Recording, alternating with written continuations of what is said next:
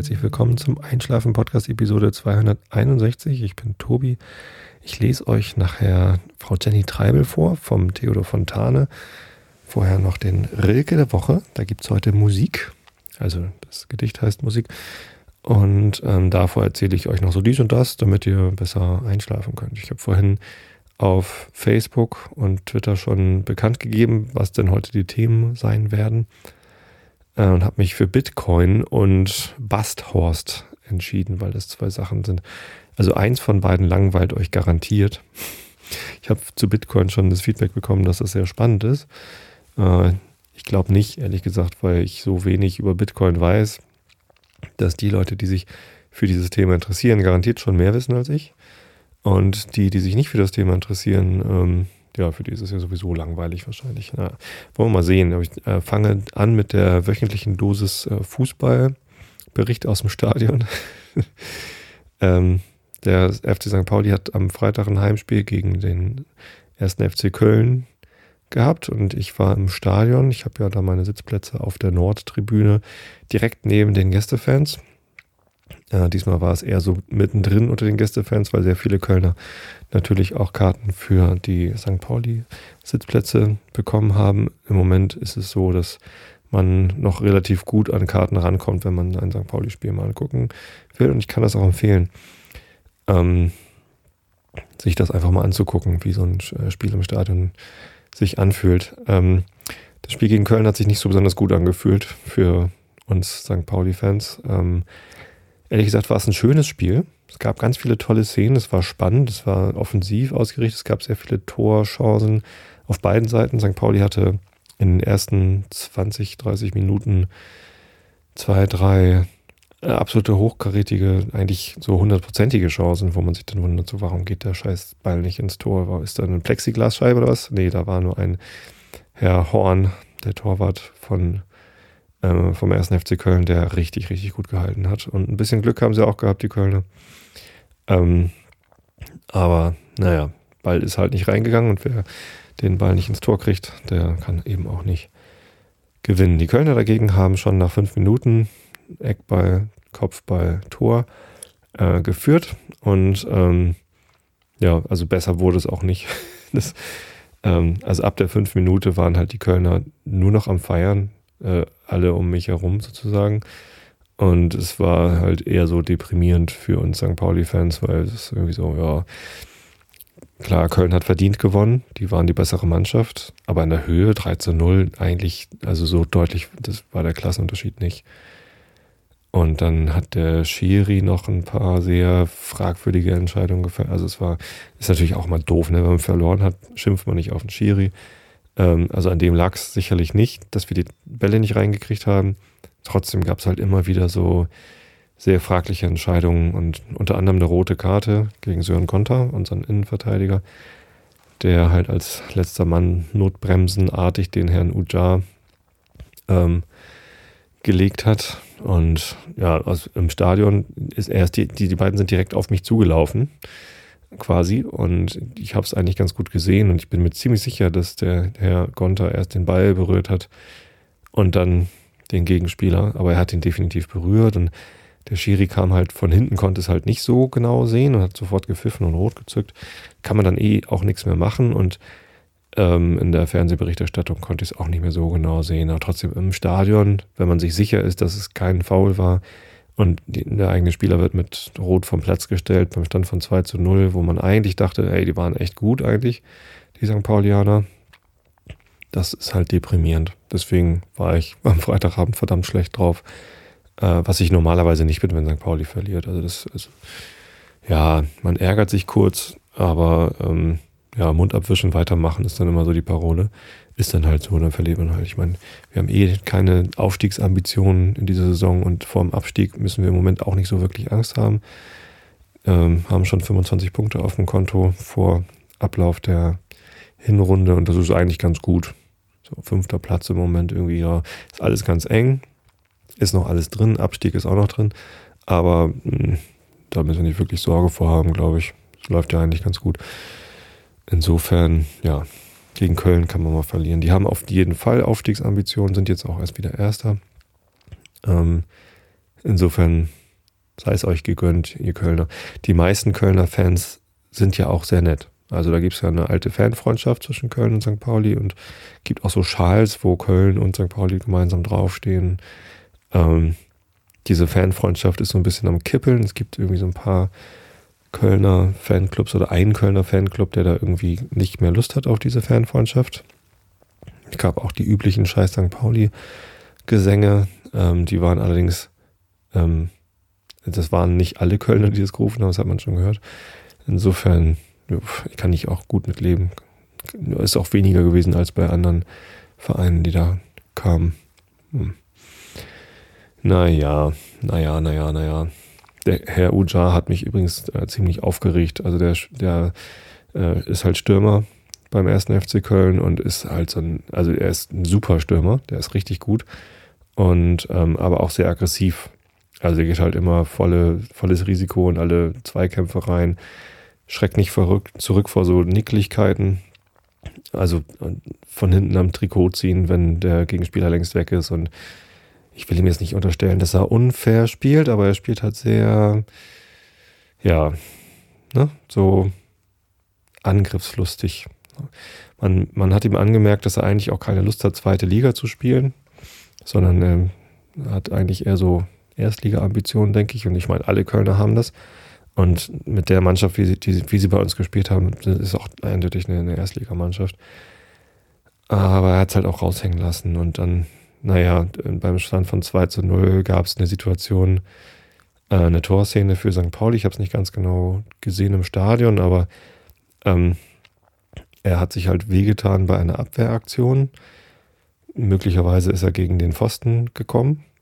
Und ähm, dann lag er da so minutenlang und musste behandelt werden und so weiter und so fort. Und das ist dann immer so, ja, er verzögert das Spiel. Beim Stand von 2 zu 0 ist das verständlich, dass man irgendwie nicht, es nicht besonders eilig hat, dass es weitergeht.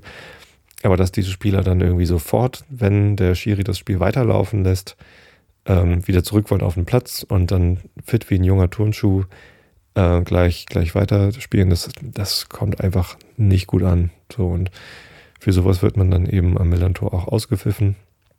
Ähm, es hat mich ehrlich gesagt so ein bisschen an Sascha Rösler erinnert. Ich weiß nicht, ob ihr euch daran erinnert. Der ist ein Spieler von Fortuna Düsseldorf gewesen. Was jetzt natürlich gemein ist, dass ich einen Kölner mit einem Düsseldorfer vergleiche. Ich weiß, die beiden äh, Vereine und die, ihre Anhänger mögen sich nicht so besonders. Also ich war mit einem Kölner Fan und habe das Spiel St. Pauli gegen Düsseldorf geguckt. Äh, und da hat der Kölner Fan halt schon ordentlich abgeledert gegen Düsseldorfer. Ich weiß nicht, muss auch nicht sein. So, ne? Diese Fanfeindschaften kann ich auch nicht so gut verstehen. Ah, ah, naja. Ja, das, also, was ich nur noch erwähnen wollte zum Spiel, ich wollte eigentlich gar nicht so viel über Fußball reden. So aufregend war es jetzt auch nicht, gegen Köln 3 zu 0 zu verlieren. Aber der Herr Ujar kommt aus, ich glaube, Nigeria, ist ein Schwarzer. Und ähm, als der ausgewechselt worden ist, äh, wurde er ausgepfiffen, weil er halt sehr ja, aggressiv, vielleicht teilweise ein bisschen unfair und irgendwie ja sehr, sehr, sehr, mit sehr vielen Nicklichkeiten gespielt hat und dann diese Szene mit irgendwie, ach, ich bin ja so schrecklich verletzt und nein, jetzt laufe ich ja wieder mit 200 km/h über den Platz. Ähm, für sowas wird man halt ausgepfiffen und tatsächlich habe ich äh, wurde ich, äh, hörte ich dann halt Pöbeleien gegen die St. Pauli-Fans von den vielen Kölnern, die um uns herum saßen, so, ach, wieso? Da denkt man, die bei St. Pauli sind alle links und irgendwie so tolerant und dann pfeifen sie unseren schwarzen Spieler aus. Ja, liebe Kölner, denkt mal nach, wenn wir alle gleich behandeln und wir Rösler auspfeifen, dann müssen wir auch Ujar auspfeifen. Ich meine, nur weil jemand schwarz ist, heißt das doch nicht, dass der nicht ausgepfiffen werden darf. Das ist irgendwie äh, auch Quatsch, oder? Ähm, sondern das ist ja gerade Gleichbehandlung, dass man irgendwie äh, Leute, die sich nicht benehmen können, pfeift man aus. So, so ist das halt. Ich würde ja auch nie auf die Idee kommen, ähm, äh, weiß ich nicht, einen, einen, einen Schwarzen, der irgendwie Nazi-Parolen ruft, irgendwie auf die Schulter zu klopfen und zu sagen, ja, ist ja gut, nee, ist eben nicht gut. Also, sich, also es ist ein dummer Vergleich natürlich, ne? Der Herr Uja hat ja keine Nazi-Parolen gerufen, sondern er hat einfach nur ein bisschen bisschen sehr aggressiv Fußball gespielt vielleicht. Ähm, aber naja, ihr wisst, was ich meine. Ähm, deswegen unsere politische Gesinnung in Frage zu stellen, ist irgendwie nicht, nicht ganz korrekt. Finde ich. Ja. Wie dem auch sei. Ähm, kommen wir zum, zum ersten Thema, also zum ersten Nachfußballthema. Äh, Basthorst. Warum möchte ich mit euch über Basthorst sprechen? Das ist eigentlich nur eine ganz kurze Geschichte. Ähm, wie ihr wisst, habe ich ein Fass Whisky bestellt, das ich nicht alleine austrinken möchte und ähm, auch nicht alleine bezahlt habe, sondern das ist eine, ja, so eine Mini-Crowdfunding-Aktion mit dem Pappkameraden-Podcast. Da habe ich äh, die Hörer gefragt, ob sie nicht Lust haben, sich an einem Whisky-Fass zu beteiligen. Ähm, die Aktion läuft halt so, dass auf unsere Bestellung hin ein bestimmtes Rezept in ein bestimmtes Fass gefüllt wird. Also frisch destilliertes, ähm, destillierter Whisky äh, wird von Macmyra, von dieser schwedischen Destillerie, über die ich halt schon so viel erzählt habe, weil ich mal da war und weil ich das gerne mag und so weiter und so fort. Ähm, die haben so ein Programm, das heißt das Ambassador, nee, heißt das Ambassador-Programm? Ah, ist ja auch egal. Nee, Reserve heißt das Programm. Genau. Ähm, und da kann man sich halt ein Fass Whisky bestellen. Und abhängig von der, vom Rezept, wir haben da extra Rög genommen, also besonders rauchigen Whisky, äh, hergestellt aus über Torf äh, getrockneten Malz äh, und das gelagert in einem Ex-Sherry-Fass, weil wir halt gerne äh, süßliche Whiskys mögen, die halt so fruchtig, fruchtige Noten haben von Ex-Sherry-Fässern. Ähm, wie jeder weiß, ist ja 60 Prozent des Geschmacks eines Whiskys hängt vom Fass ab. Um, ja, Sherry-Fass. Und das ist leider recht teuer. Ne, so ein Fass kostet irgendwie 3800 Euro ungefähr, keine Ahnung. Und allein könnte ich mir das nicht leisten, würde ich auch gar nicht wollen, weil was soll ich mit 30 Litern Whisky? Also übrig bleiben davon irgendwie 48 äh, Halb-Liter Flaschen sind uns fest zugesagt worden. Vielleicht wären es auch 49, kommt ein bisschen drauf an, wie lange wir es liegen lassen und wie viel davon verdunstet. Ähm, aber insgesamt kommt da immer noch ein Flaschenpreis von 75 Euro, eigentlich eher 76 Euro mit Steuern und allem. Ähm, ich habe aber den, den Hörern 75 Euro gesagt und jetzt zahlen die auch alle 75 Euro. Und ja, so ist es auch. Einige liegen ein bisschen was drauf, deswegen, ja, es kommt schon alles hin, kein Problem. Aber trotzdem 75 Euro für eine Flasche Whisky, wo nur ein halber Liter drin ist, ist natürlich äh, viel Geld und deswegen bin ich ganz froh, dass da so viele Leute mitmachen. Insgesamt sind wir, glaube ich, also über 20 Leute auf jeden Fall, ähm, von denen einige eben zwei Flaschen nehmen, einige sogar drei Flaschen. Und ja, da sammle ich jetzt gerade das Geld ein und dann wird es überwiesen. Abgefüllt ist, ist das fast noch nicht. Ich hoffe, dass ich dann ein Foto bekomme. Das kommt dann auf die Seite. Naja, also wie gesagt, äh, Mark Myra, da habe ich ein Fass Whisky gekauft. Und das Schöne ist, das wird nicht in Schweden gelagert werden. Warum ist das schön? Eigentlich wäre es natürlich schön, wenn äh, Whisky auch da gelagert wird, wo er destilliert wird.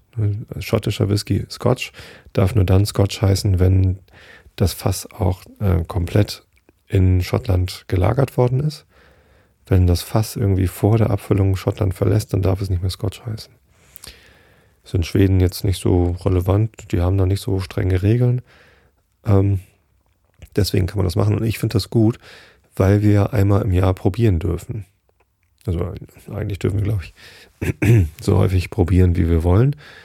Ähm, aber ich denke, einmal im Jahr müsste reichen.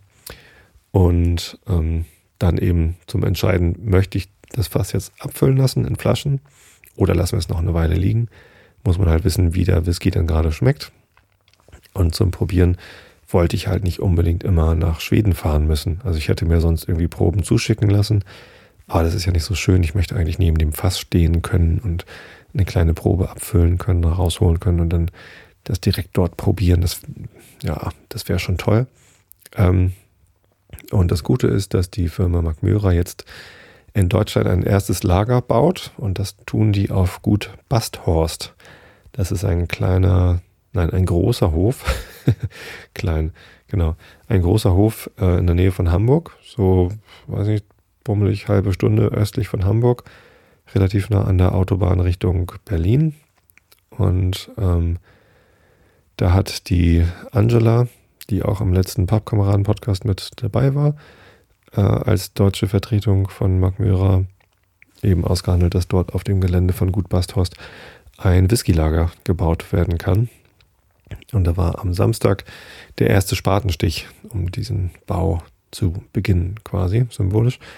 Ähm, und deswegen hatte Angela mich dorthin eingeladen. Ich sollte da hinkommen und mitmachen. Leider konnte ich zum ersten Start, Spatenstich nicht bleiben. Der war irgendwie am Nachmittag um vier oder so und ich musste halt am Nachmittag eigentlich schon beim Geburtstagscafé meiner Nichte sein in Suhlendorf. Aber trotzdem wollte ich vorher hin und die Angela mal treffen und mir das da alles angucken. Ich war auch noch nie auf Gut Basthorst und ich hatte sowieso schon mal gehört, dass es dort einen Weihnachtsmarkt gibt, der besonders schön sein soll. Hm, war noch nie da. Hm, ist ja ein guter Anlass, dort mal hinzufahren, wenn es da so einen tollen Weihnachtsmarkt gibt. Also mit der ganzen Familie auf dem Weg zur ähm, Cousine Nichte, die dann Geburtstag hat, äh, einen Abstecher über Gut Basthorst gemacht. Ich mag ja auch den Ortsnamen Basthorst, weil meine Band ja Horst Blank heißt und Basthorst. Ich stelle mir dann immer vor, dass wir irgendwann mal ein Konzert dort spielen und alle so Baströcke anhaben. Wäre bestimmt ganz lustig. Ähm, ja, nee, das wäre vielleicht doch nicht so lustig, wenn ich es mir gerade genau überlege.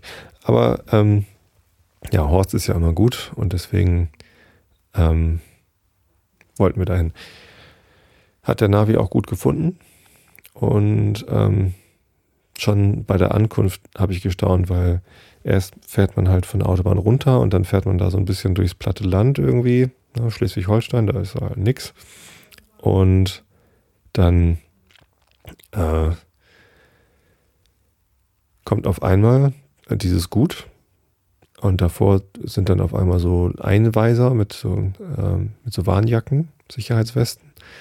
Und die führen einen dann zu einem Riesenparkplatz und der ist auf einmal voll. Also vorher sieht man nichts und vor uns ist irgendwie ein Auto gefahren, das wollte dann auch dahin, aber hinter uns nichts und irgendwie, oh, viel los kann da nicht sein. Mal gucken, was da so ist. Und dann war da auf einmal ein Riesenparkplatz und der war auch, also da waren irgendwie hunderte von Autos und Busse, also Reisebusse. Fünf, sechs Stück so. Also das scheint irgendwie ein, ein sehr beliebtes äh, Ausflugsziel auch zu sein für so Reisegesellschaften. Tja, und dann parken wir da. Immerhin war das Parken kostenlos, habe mich schon gefreut, aber dann wollten wir auf den Hof und das kostete dann Eintritt. Also unter 16 Jahren war frei, die Kinder mussten nichts zahlen. Wir Erwachsenen durften 4,50 Euro Eintritt zahlen, um auf einen Weihnachtsmarkt zu kommen. Da habe ich schon gestaunt. Ähm, mal eben 9 Euro hinlatzen, nur damit man da hingehen darf. Aber was soll ich sagen?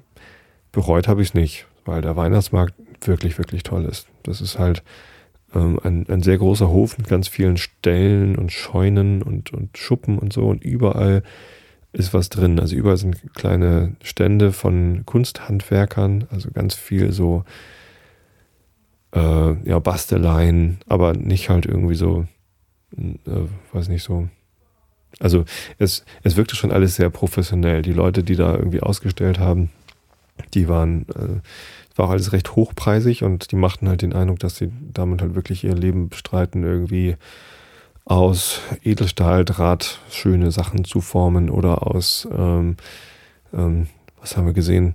Da hatte jemand ähm, aus Holzspänen so äh, Blüten gebunden und zwar ähm, sah das so aus wie mit einem riesigen Anspitzer. Ne, wenn man wenn man einen Bleistift anspitzt, dann die Späne davon, die ist dann ja immer so äh, dünn und gewellt. Und das stelle man sich irgendwie in viermal so groß vor und da aus den gewellten Sachen, die dann alle auch nicht gebrochen sind, sondern ganz heile, ähm, so ein bisschen zusammengebunden. Das sah aus wie Rhododendronblüten oder Hibiskusblüten, ne? keine Ahnung, halt so große äh, gefüllte Rosenblüten oder so ja, sah schon toll aus. Und solche Sachen halt, ja, eins nach dem nächsten. Und ganz viel Weihnachtsschmuck natürlich von bis und leider auch alles recht teuer. Aber naja, halt echtes Kunsthandwerk.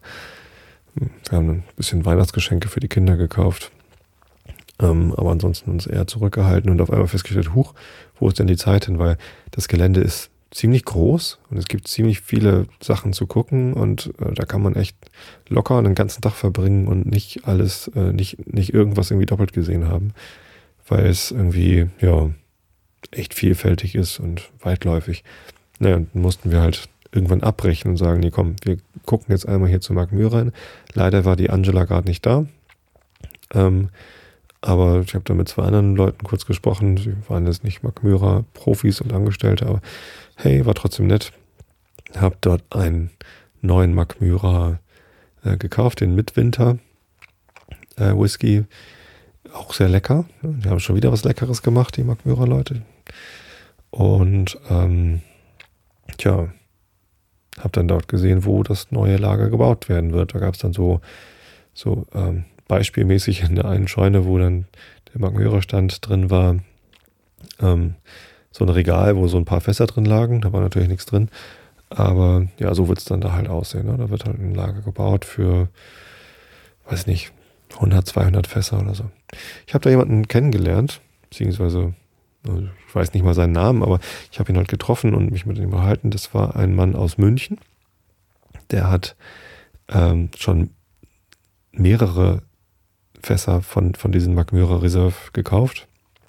Ähm, und ja, das war, also scheint ihm, äh, scheint ihm die Sache wert zu sein, dass er mehrere Fässer selbst besitzt. Und er war auch so auf Anhieb gar nicht bereit, irgendwie mal eine Flasche zu tauschen. Wir haben gesagt, ja, guck mal, dann, ich habe auch ein Fass, ich habe auch noch Flaschen über, du kannst, ich gebe dir eine Flasche von meinem dann wahrscheinlich vier oder fünf Jahre alten extra ruhig aus dem Sherryfass und du gibst eine Flasche von deinem eleganten Whisky aus dem frischen Eichenfass oder so. Das wollte er zuerst gar nicht. Aber mal gucken, vielleicht. Ich habe ihm mal meine Karte gegeben, vielleicht meldet er sich dann nochmal. Ich mag ja eher so die Vielfalt. Also ich mag lieber ähm, viele kleine Proben von verschiedenen Whiskys probieren, als ähm, ein ganzes Fass mit 8 oder 48 Flaschen vom gleichen Whisky haben. Ich meine, das trinkt man doch nie aus. Und, oder was, was will man denn damit? das ist ein völliger Quatsch. Naja, so. Aber das war gut Basthorst. Ich werde da ein paar Fotos hochladen von, äh, von unserem Besuch dort. Gab noch viel mehr zu sehen, aber das Wetter war nicht so toll zum Fotografieren. Ähm, und ich wusste auch nicht, ob das den Leuten so recht ist, dass ich das. Ich habe einen Film gedreht, genau, den lade ich auch nochmal zu YouTube hoch und verlinke den da auch auf der Webseite. Ähm, eine Sache hat mir echt, da habe ich mich schallend gelacht und, und äh, mich richtig amüsiert. Und zwar hatte da jemand aus Holz ähm, so Tiere gebastelt, die so 20 Zentimeter groß, 30 Zentimeter lang waren. Einen Elefanten und ein, was war das andere, ein Pferd oder so? Keine Ahnung. So aus Holz. Und die Beine, auch aus Holz, waren ähm, an so Scharnieren dran, sodass sie so ein bisschen nach vorne und hinten sich bewegen konnten. Und dann war vorne an dem äh, Tier eine Schnur angebunden, wo ein ähm, Stück Holz, also einfach ein Gewicht, dran hing. Und dann hat man die Tiere so auf den Tisch gestellt, das Holz runtersinken lassen über die Tischkante. Und das hat das Tier dann nach vorne gezogen und die, die liefen dann so ganz lustig. Und das sah so witzig aus, dass ich echt kaum die Kamera stillhalten konnte vor Lachen. Naja gut, ich habe mich dann halt zusammengerissen und einen kurzen Film gedreht. Ähm, sieht richtig gut aus. Also geht auf einschlafen-podcast.de und guckt euch dieses Video an, sobald ich das äh, hochgeladen habe. Mache ich gleich im Anschluss an diese Aufnahme. Richtig toll. Ja, genau. Ist noch was Wichtiges zu Gut Basthorst zu sagen? Der Weihnachtsmarkt findet noch statt an allen Adventswochenenden, freitags bis sonntags, 11 bis 19 Uhr. Ich glaube, es lohnt sich gleich um 11 da zu sein. Oder um 12. Also wir waren so gegen 12 da. Da wurde es schon voll. Wie gesagt, da standen schon fünf Busse vor der Tür. Als wir gegangen sind um zwei oder halb drei, gab es eine Schlange am Einlass. Da standen irgendwie 30, 40 Leute. Ich weiß nicht, ob gerade Busladungen angekommen waren oder ob es dann die ganze Zeit so lief, aber es scheint wohl so zu sein, dass wenn man zu einer Stoßzeit kommt, dass es dann auch eine Weile dauert, bis man überhaupt raufkommt auf diesen Weihnachtsmarkt. Also seid rechtzeitig da. Ja, ist aber, also wenn man Weihnachtsmärkte mag, dann ist das auf jeden Fall eine Empfehlung. Ich kenne noch einen Weihnachtsmarkt. Ich weiß gar nicht, ob es den dieses Jahr wieder gibt, aber im, äh, in der Koppel 66, das ist irgendwie so ein, auch so ein kleinen Kunsthandwerksbetrieb äh, in Hamburg ähm, zwischen Lange Reihe und Koppel, also St. Georg, dort wo auch das Café Koppel ist, wo es diesen leckeren Schokoladenkuchen gibt, der Traum der fliegenden Krokodile heißt, weil ähm, auf dem Schokoladenkuchen mittels zwei Zahnstochern ein Weingummikrokodil schwebt. Ein super leckerer Schokoladenkuchen, einfach mit Vanilleeis und Gummikrokodil. Ähm, kann man auch essen, aber also da, da wo dieses Café Koppel ist, da ist auch im Innenhof so ein Weihnachtsmarkt, wo es auch richtig tolle Sachen gibt. Also wenn ihr innerhalb von Hamburg einen Weihnachtsmarkt sucht, der ein bisschen besonders ist und nicht immer den gleichen Quatsch hat, dann geht dorthin. Tja, Weihnachtsmarkt, Tipps von Tobi. Gut, dann, oh, ich sehe schon, ich rede schon wieder zu viel heute. Äh, Komme ich zum äh, zweiten Thema, zum anderen Thema, äh, nächsten Thema nach, nach äh, Fußball und Basthorst kommt Bitcoin. Warum rede ich überhaupt über Bitcoin? Ich habe mich in letzter Zeit ein bisschen mit dem Thema beschäftigt. Das ist ähm, eine Sache, die auch gerade stark durch die Medien geht. Was ist Bitcoin? Bitcoin ist eine virtuelle Währung. Also so wie Euro oder Dollar, nur ähm, dass man, äh, dass, dass es für diese Währung halt keine Zentralbank gibt, die irgendwie die Banknoten ausgeben kann, Geld drucken kann und irgendwie selber darauf aufpasst, ähm, wie viel Geld davon im Umlauf ist, wie so die Inflationsrate ist und so, sondern ähm, äh, ja halt anders funktioniert. So, und ich habe eine ganze Weile gebraucht, um zu verstehen, was Bitcoin genau ist, wie das genau funktioniert, warum das funktioniert und äh, was das soll. So, ich glaube, ich habe jetzt verstanden, äh, wie das funktioniert. Das kann ich euch gleich erklären. Ich habe noch nicht verstanden, warum das funktioniert. Ähm, und ich weiß auch noch nicht, was daraus werden soll.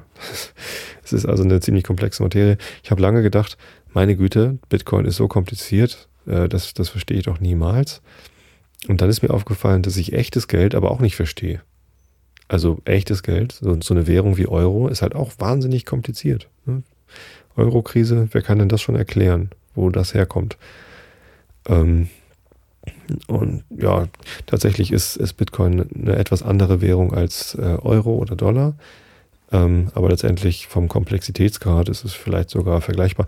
Und dadurch, dass ich Informatik studiert habe ähm, und so ein bisschen Ahnung von Kryptographie habe, ich bin jetzt auch kein Experte, aber ich weiß halt schon, was ähm, Public Key, Private Key, Verschlüsselungsmechanismen sind. Das habe ich halt mal gelernt. Ähm, das hilft halt Bitcoin einfacher zu verstehen als eine, als eine normale staatliche Währung wie ein Euro oder, oder Dollar. Also, was ist Bitcoin?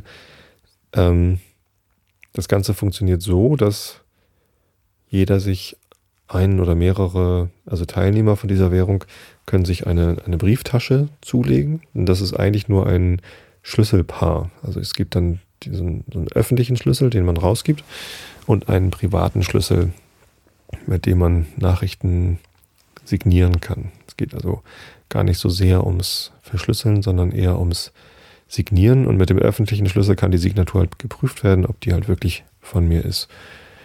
Und ähm, ich habe eine Weile gebraucht, um zu verstehen, wo das Geld denn überhaupt herkommt. Also klar, eine Überweisung ist einfach eine Nachricht ans Netzwerk. Ah ja, das ist vielleicht nochmal äh, wichtig vorab es gibt keine zentrale Instanz. Es gibt nicht die Zentralbank für Bitcoin und jemanden, der irgendwie auf alles aufpasst, sondern das machen alle. Es ist ein Peer-to-Peer-Netzwerk, das heißt, ähm, jeder Teilnehmer von dieser Währung ist gleichberechtigt. Und alle äh, können halt äh, Transaktionen bekannt geben, äh, ins Netzwerk verbreiten und ähm, ja, dieses, dieses Netzwerk halt überprüfen. Und jeder kennt zu jedem Zeitpunkt alle gültigen Transaktionen. Das bedeutet unter anderem, dass äh, jeder zu jedem Zeitpunkt weiß, wer wie viel Geld hat. Aber da diese Schlüsselpaare nicht mit einem Namen verbunden sind, äh, ist das mal zumindest pseudonym. Also man kann herausfinden, welcher Schlüssel hat jetzt gerade die meisten Bitcoins oder so.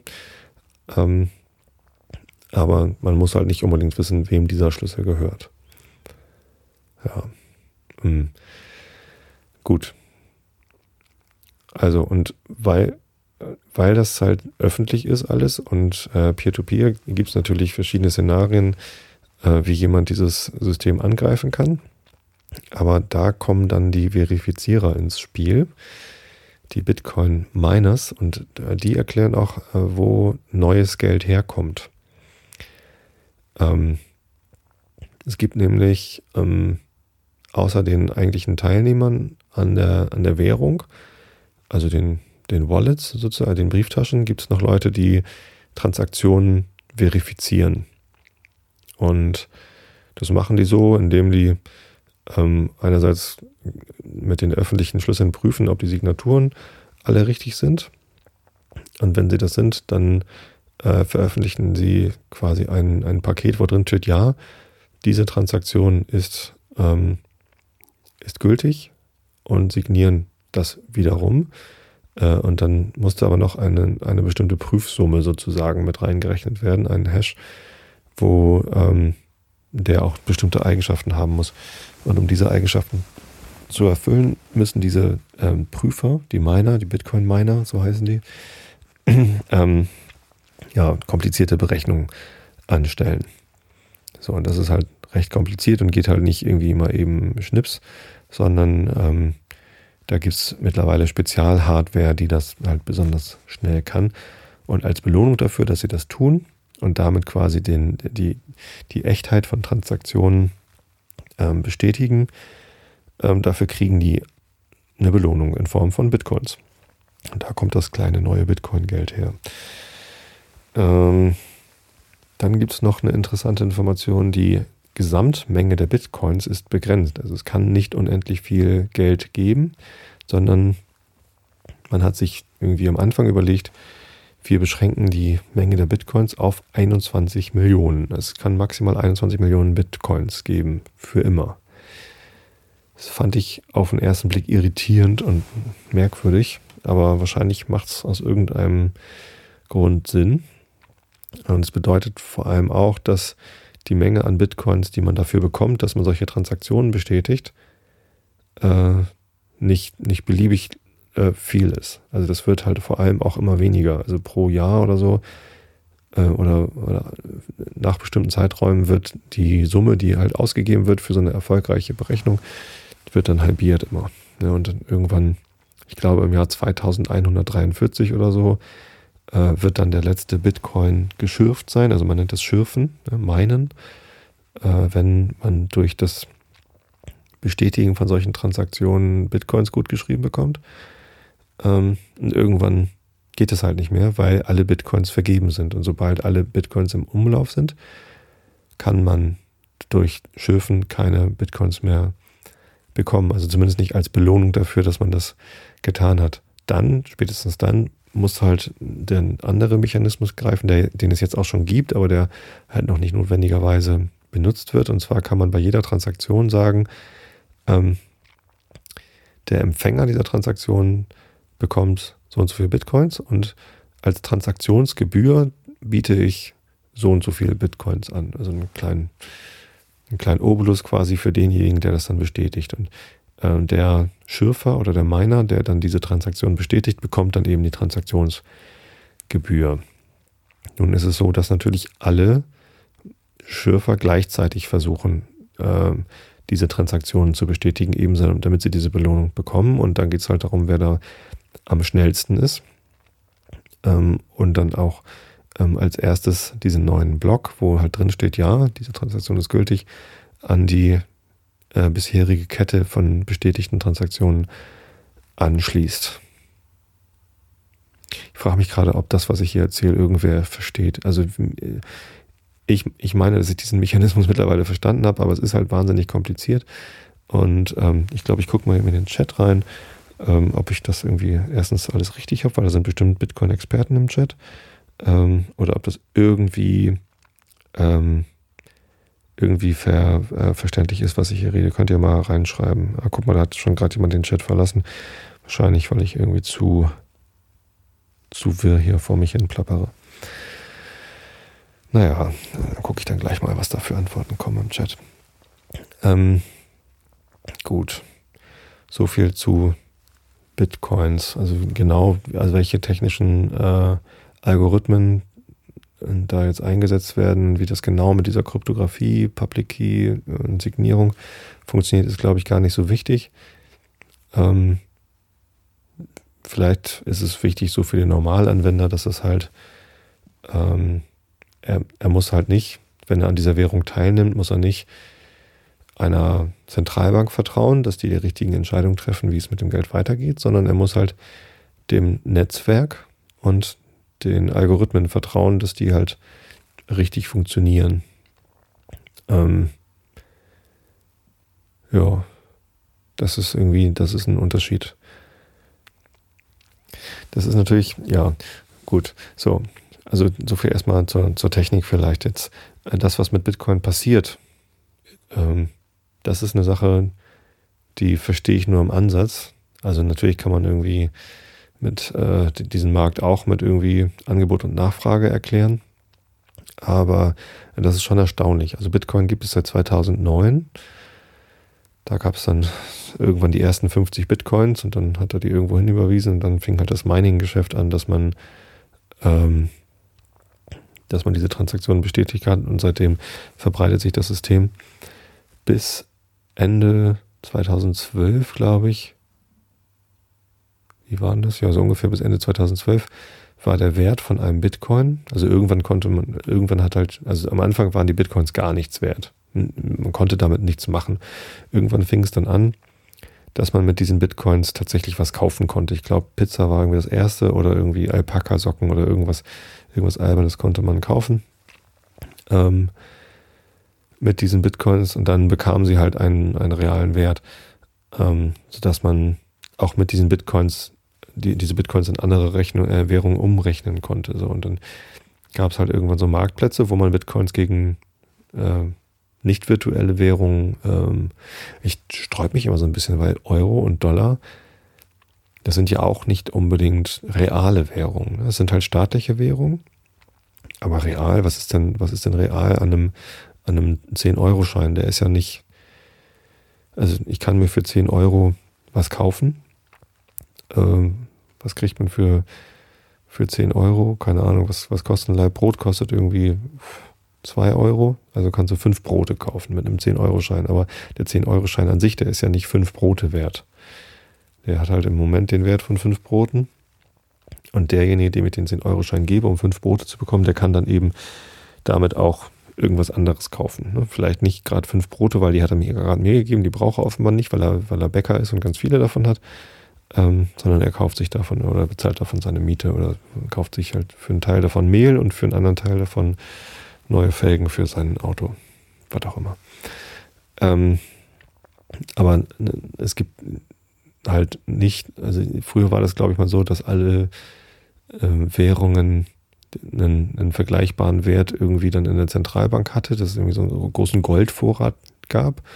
Ähm, und dass die Zentralbank halt nicht mehr Geld rausgeben durfte, als sie eben auch wertvolles Gold dann in diesem, in diesem Schatz hatte. Ich glaube, das ist schon lange nicht mehr so, sondern die Banken äh, geben halt einfach so Geld raus. Sonst hätten wir nicht solche Währungskrisen, wie sie heute haben. Aber da, da hört es halt auch schon wieder auf und da zeigt sich schon wieder, ich habe überhaupt keine Ahnung von Geld. Also ich weiß nicht genau, wie das funktioniert mit Geld. So, warum Währungen funktionieren. Sollte vielleicht mal ein BWLer erklären. Aber ich weiß es nicht. Zumindest hadere ich manchmal auch irgendwie Euro und, und Dollar irgendwie echte echtes Geld zu nennen, weil das ist ja auch ein, ein ausgedachtes Konzept. Es hilft halt, den Handel zu, zu tun, aber ähm, tja, das Stück, das Stück Papier, das ist ja mal erstmal gar nichts wert. So, also, also zumindest sehr, sehr wenig.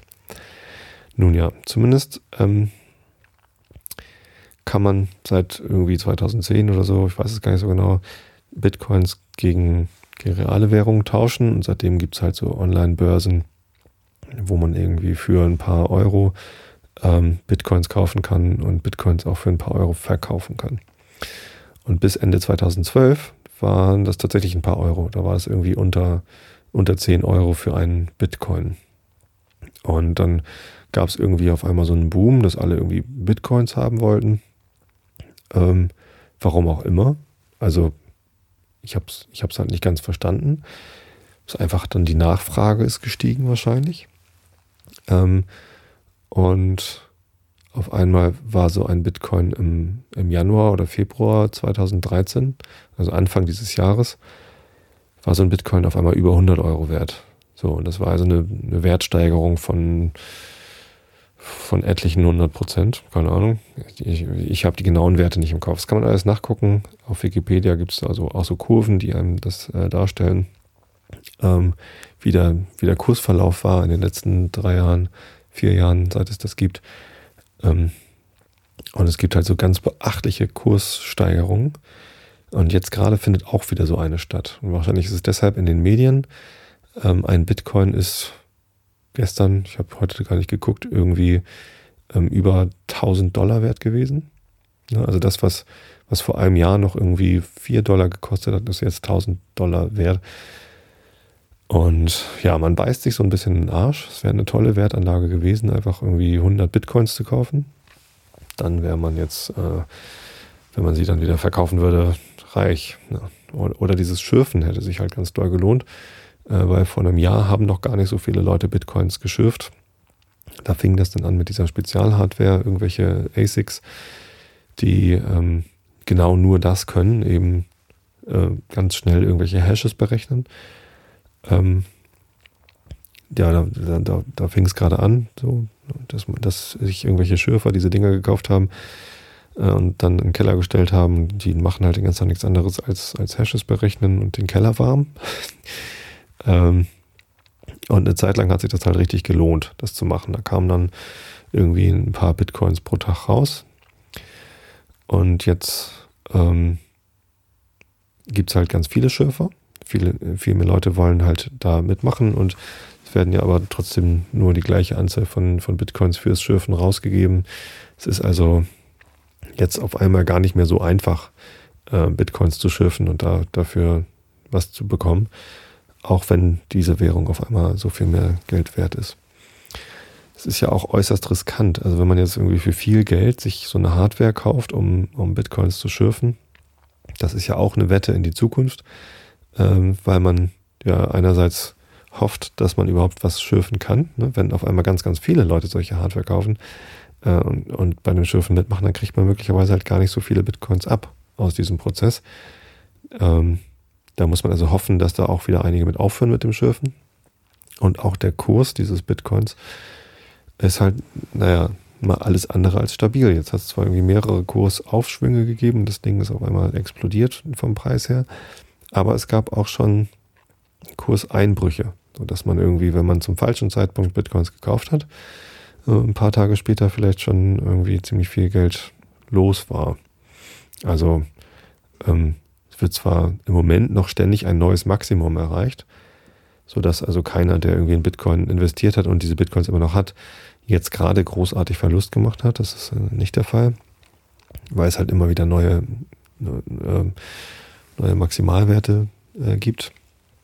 Aber also so chaotisch wie der Kurs verläuft, kann man sich dessen halt nicht sicher sein, dass das auch morgen noch so ist. Also wenn man sich jetzt einen Bitcoin kauft für, weiß nicht, weil er gerade günstig steht, für 800 Euro oder so, da kann man sich nicht sicher sein, dass das Ding morgen überhaupt noch was wert ist.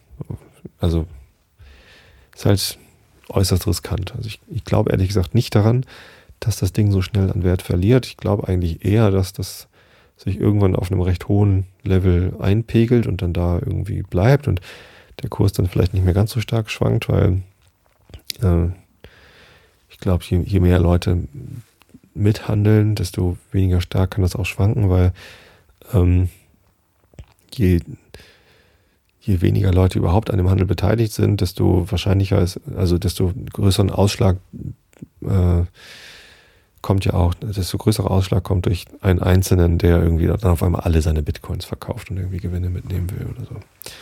Insofern, ich glaube, es werden eigentlich eher mehr Leute, die an diesem System teilnehmen, als weniger. Und dadurch wird der Kurs auch stabiler werden. Aber wo er sich einpendelt, ob wir jetzt schon in der Nähe dieses Wertes sind, wo er sich einpendelt, oder ob das nochmal weiter hochsteigt, kann halt kein Mensch wissen. Wenn man das wüsste, dann könnte man die alle kaufen und dann irgendwie warten oder so. Nee, alle kaufen wäre Quatsch. Dann kann ja keiner mehr damit handeln. Aber ja, ja. Insofern, also diese Kurssprünge, so richtig, so richtig verstehe ich das nicht. Also wer kauft denn, wer kauft denn jetzt für 1000 Euro Bitcoins? Sind das Leute, die das als Geldanlage brauchen oder sind das Leute, die das irgendwie, die glauben, dass sie damit irgendwie besser einkaufen können? Also es gibt ja Idealisten, die glauben, dass Bitcoin als, äh, als Währung sich im Internet durchsetzen wird. Also man kann mittlerweile ziemlich viele Sachen für Bitcoins kaufen. Zum Beispiel ein Blog, das man bei WordPress.com hostet, kann man jetzt in Bitcoins bezahlen. Oder wenn man ein, ein Spiel spielt von der Firma, für die ich arbeite, für BigPoint, ähm, dann kann man die Dinge, die man in diesen Spielen dazu kaufen kann, zum Beispiel irgendwelche, was weiß ich, besondere Schaufeln in Farmerama oder so, die kann man eben auch mit Bitcoins bezahlen jetzt. Ja, das, da sind wir mit BigPoint jetzt Vorreiter und sogar meine Frau hat mir letztens erzählt, oh, deine Firma war im Radio, weil ihr ja jetzt auch diese moderne Währung unterstützt mit Bitcoins. Bitcoins hatte zwischendurch mal einen ganz schlechten Ruf, weil ähm, eben auch Drogenumschlagsplätze äh, mit Bitcoins gearbeitet haben. Aber ja, das ist dann immer so einfach, ne? Dann kann man immer sagen, oh, das böse Internet hat wieder was Neues gemacht, nämlich so eine virtuelle Währung, die es ja gar nicht echt gibt und damit äh, werden jetzt auch noch Drogen gemacht. Ja, hm, also mit Euro und Dollar werden keine Drogen bezahlt. Das ist ja schon mal erstaunlich. Also warum, warum kriegt Bitcoin einen schlechten Ruf? Äh, und Euro nicht, obwohl mit Euro noch viel schlimmere Sachen gemacht werden als, als Drogen verkauft. Also, ja, Natürlich kann man auch mit so einer virtuellen Währung nicht nur gute Sachen machen, sondern auch böse Sachen machen, wobei Drogen ja nicht unbedingt immer böse sind. Nun ja. Ähm, so viel zu, äh, was, was passiert damit. Wie geht es weiter mit Bitcoin? Ja, das ist echt eine, eine Glaskugelgeschichte, also weiß keiner. Ähm, wie gesagt, ich glaube eher, dass die Anzahl der Teilnehmer wächst und dass es irgendwie dadurch Stabilität gewinnt. Ich ähm, ich habe auch schon mehrere solche Schlüssel. Ich habe mir also dieses Programm, das man sich da installieren muss, habe ich mir auch schon mal installiert.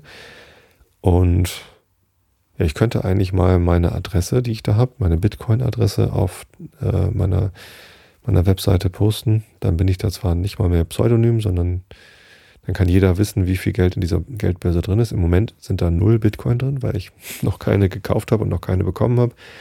Ähm, ich sehe das mittlerweile immer häufiger, dass äh, Podcaster und, und andere neben Flatter und PayPal als Spendenbuttons auch noch äh, Bitcoin-Adressen angeben. Ich habe keine Ahnung, ob irgendwer schon mal eine Bitcoin-Spende bekommen hat.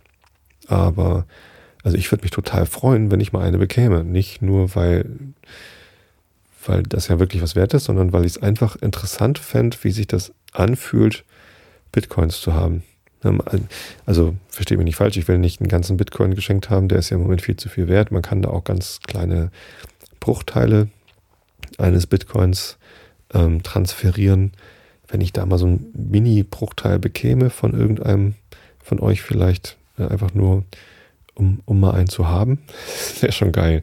Also ich werde da mal eine Adresse posten. Vielleicht ähm, hat ja jemand Bitcoins oder, oder Bruchteile von Bitcoins und kann mir ein bisschen was davon abgeben. Das fände ich spannend. Ich werde da mal meine Adresse posten. Ja, vielen Dank dafür im Voraus.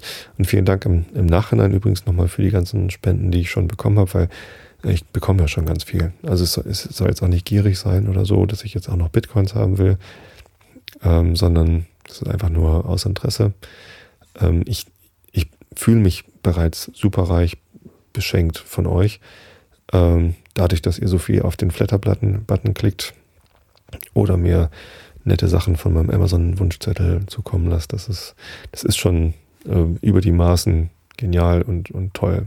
Also es äh, ja, macht mich schon sehr glücklich, dass euch das, was ich hier mache, so viel, so viel wert ist, dass da immer mal wieder ein, ein Wert rüberkommt, mit dem ich auch noch mir was kaufen kann. Ja, oder oder ein, ein, realer, ein reales Ding. Ja, ja, ja. Also, ihr dürft mich auch virtuell beschenken. Ab, ab heute Abend.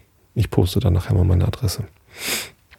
Ja, also wenn ihr Erfahrung habt mit Bitcoin und da mal geschürft oder gehandelt habt, dann wird mich das ähm, echt interessieren und schreibt das ruhig mal als Kommentar hier zu dieser Episode, falls ihr mögt, oder mir per E-Mail oder wie auch immer ihr mir das zukommen lassen wollt. Ähm, ich habe mein, mein Wissen über Bitcoin übrigens aus der CT von, vorletzter Woche, glaube ich. Da äh, war ich mal irgendwie am Bahnhof gestrandet in Harburg und ähm, wusste gerade äh, nicht, also ich musste eine Stunde Zeit überbrücken, weil die Züge irgendwie nicht fuhren. Und dann habe ich mir im Kiosk eine CT gekauft, was ich ungefähr schon seit 10 oder 15 Jahren nicht mehr gemacht habe. Ich habe durchaus in den letzten 10 bis 15 Jahren noch CT gelesen, wenn mal eine irgendwo rumlag in der Firma zum Beispiel. Aber nicht regelmäßig und irgendwie, also früher hatte ich die CT abonniert, das ist halt so ein Computerfachmagazin. Ich hielt das als Informatikstudent mal für wichtig, das zu lesen. Ja, mittlerweile komme ich an die meisten Informationen, die da drin stehen, halt auch anders ran. Dachte ich zumindest immer. Und jetzt habe ich mir eine CT gekauft, weil mir langweilig war und es war ganz erstaunlich, weil ähm, Cover Story war Android-Tablets oder Tablet-Computer, äh, kauft den richtigen, also Kaufberatung. Interessiert mich im Moment, weil ich habe immer noch kein Tablet und vielleicht kaufe ich mir irgendwann mal eins. Also ich habe da keinen konkreten Plan jetzt. Aber so ein Nexus 7 zum Beispiel, das reizt mich schon sehr. Ich habe ja ein Nexus 4 Telefon, Android, und so ein Nexus 7, das, ja, ähm, hätte ich schon Lust zu. Ich wusste aber nicht, ob das wirklich ein gutes Gerät ist. Und jetzt selber so einen Vergleichstest zu machen, ist ja schon aufwendig. Und ähm, wenn sich die Zeitschrift CT dann die Mühe macht, irgendwie alle Tablets mal zu testen und einen Text darüber zu schreiben, was dann an den Dingen gut und schlecht ist, fand ich schon hilfreich. So, und dann war, waren da große Berichte über eine Spielemesse was denn so in der Computerspieleindustrie gerade so los ist. Und das war sogar relevant für meine Arbeit. Ich meine, die meisten Informationen daraus hatte ich tatsächlich schon in der Firma bekommen. Aber ähm, es, äh, das fand ich auch interessant. Und dann waren halt irgendwie mehrere Berichte über Bitcoins, also wie dieses Schürfen funktioniert und wie diese Währung insgesamt funktioniert und so, ähm, was mich auch ähm, tatsächlich in letzter Zeit häufiger schon mal ähm, interessiert hatte. Und insofern äh, war das eine total gute ähm, Investition ähm, in diese CT. Ähm, wer sich weiter für Bitcoin interessiert und noch mehr wissen will, was ich da alles für einen für einen Quatsch ähm, ähm, erzählt habe hier diese Episode, der kann sich eine CT kaufen, die von vorletzter Woche und ähm, das nochmal nachlesen. Aber also da erfährt man dann eher mehr als, als das, was ich hier erzählt habe. Ja. Ähm, ich gucke mal eben hier in den Chat rein. Big Macintosh sagt, er hat es gut verstanden. Das ist doch schön. Und Vale sagt, er glaubt, dass das richtig war, was ich erzählt habe. Das ist doch schön.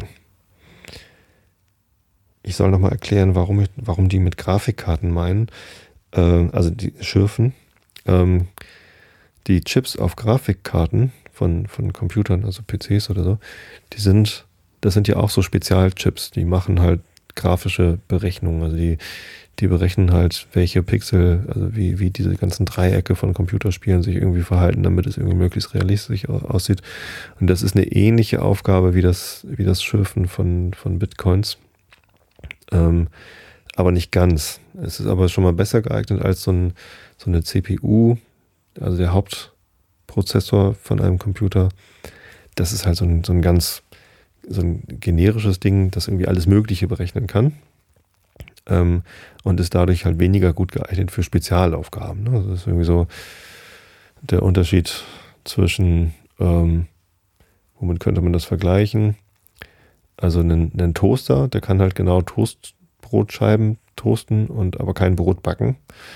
Ähm, und ähm, in, in einem Backofen kann man halt tatsächlich auch Toastbrotscheiben irgendwie ähm, zu, zu Toast verarbeiten, aber eben auch ein Brot backen und noch ganz viele andere Sachen machen. Und so ein Hauptprozessor, ein CPU von einem Computer, also zum Beispiel so ein Intel i5 oder i7 oder so ein Celeron, keine Ahnung, nur AMD Hauptprozessor, ähm, das sind halt so diese Generalisten, die können halt alle möglichen Berechnungsarten äh, machen und Grafikkartenchips, die können, das sind halt so Spezialisten, das sind mehr so die Toaster. Und ähm, damit kann man schon mal besser schürfen als mit, mit, mit einer CPU. Ähm, aber noch viel besser kann man halt mit Spezialhardware, die halt nichts anderes kann als Bitcoins schürfen. Und äh, tatsächlich ist es bei äh, also laut CT ist das irgendwie jetzt schon Quatsch, mit Grafikkarten Bitcoins zu schürfen, weil ähm, der Strom, der verbraucht wird, teurer ist als das, was da an Bitcoins rauskommt. Ja, so ungefähr. Also ich glaube, ich weiß nicht, ob es genau so ist, aber, ähm, aber so ungefähr. Ja. Ja. So, und den Rest vom Chat, den beantworte ich dann irgendwie nach der Sendung. Ich komme da gerade nicht so ganz durch. Stattdessen lese ich euch jetzt noch kurz hier äh, den Rilke der Woche vor und dann den, den Herrn Fontane mit seiner Jenny Treibel. Ja. Oder hatte ich irgendwas vergessen zum Thema Bitcoin? Naja. Ist ja auch nicht aus der Welt, sonst erzähle ich euch in der nächsten Episode noch was dazu. Ich sehe gerade, ich rede schon über eine Stunde. Ähm, ich hatte mal das Feedback bekommen, dass ich eigentlich eher kürzere Episoden machen soll.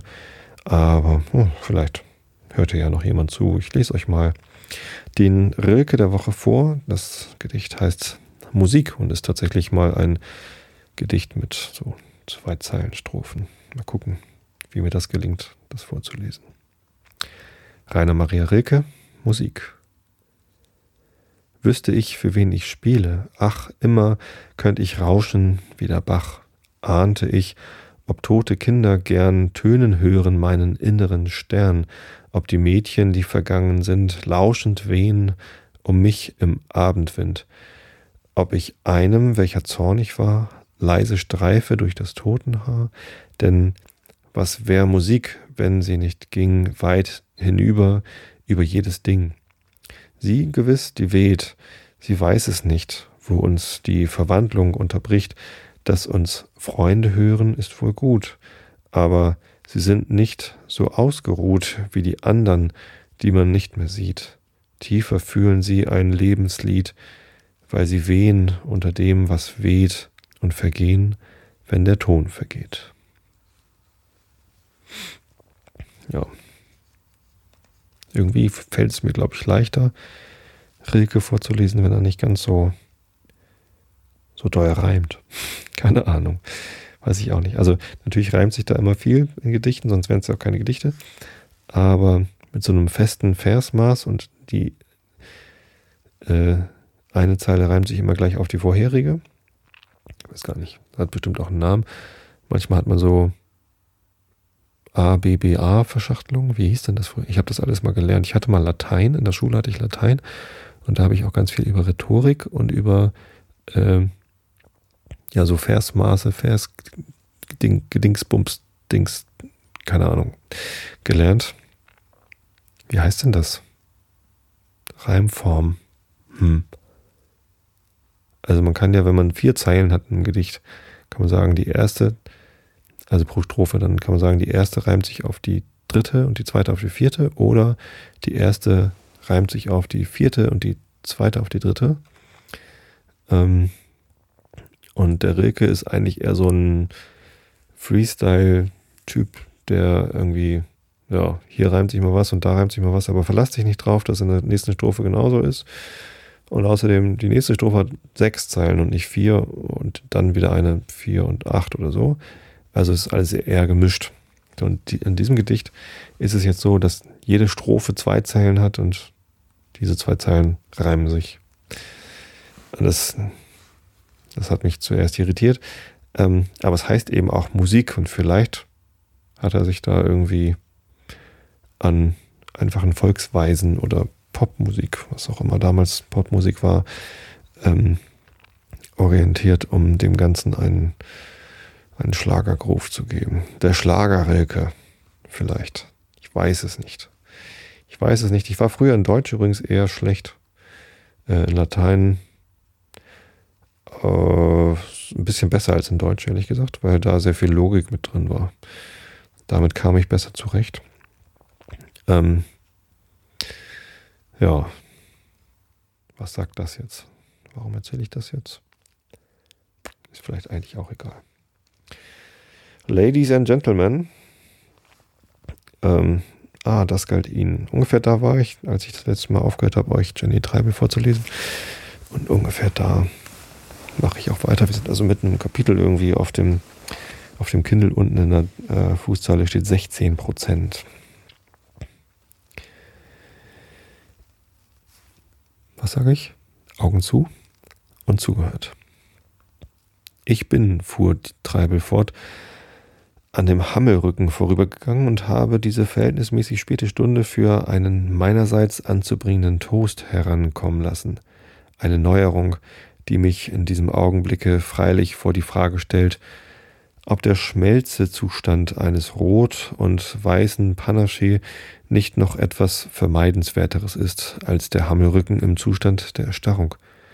Oh, wonderfully good. Wie dem aber auch sein möge, jedenfalls gibt es zurzeit nur ein Mittel, ein vielleicht schon angerichtetes Übel auf ein Mindestmaß herabzudrücken. Kürze. Genehmigen Sie mir, äh, genehmigen Sie denn, meine Herrschaften, in Ihrer Gesamtheit meinen Dank für Ihr Erscheinen und gestatten Sie mir des ferneren und im besonderen Hinblick auf zwei liebe Gäste, die hier zu sehen, ich heute zum ersten Male die Ehre habe, meinen Toast in die britischerseits nahezu geheiligte Formel kleiden zu dürfen.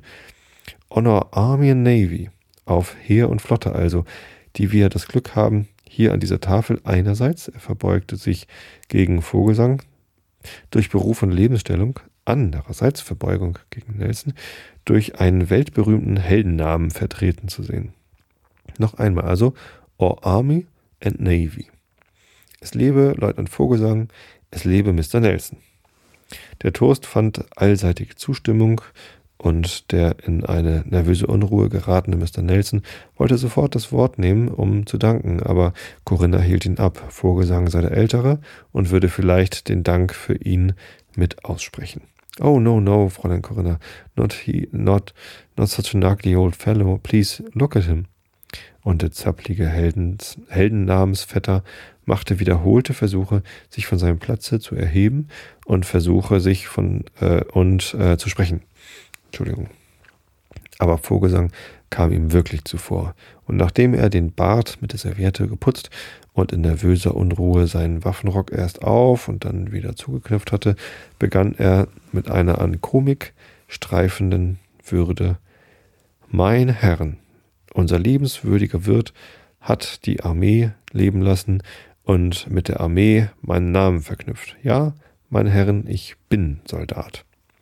Oh, for shame, brummte der über das wiederholte meine Herren und das gleichzeitige Unterschlagen aller anwesenden Damen aufrichtig empörte Miss Nelson. Oh, for shame. Und ein Kichern ließ sich allerseits hören, das auch anhielt, bis des Redners immer finsterer werdendes Augenrollen eine wahre Kirchenstille wiederhergestellt hatte.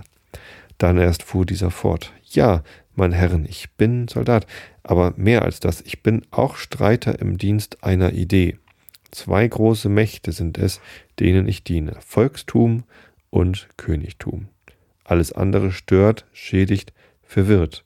Englands Aristokratie, die mir von meinem Prinzip ganz abgesehen auch persönlich widerstreitet, veranschaulicht eine solche Schädigung, eine solche Verwirrung. Ich verabscheue Zwischenstufen und überhaupt die feudale Pyramide. Das sind Mittelalterlichkeiten. Ich erkenne mein Ideal in einem Plateau mit einem einzigen, aber alles überragenden Pick.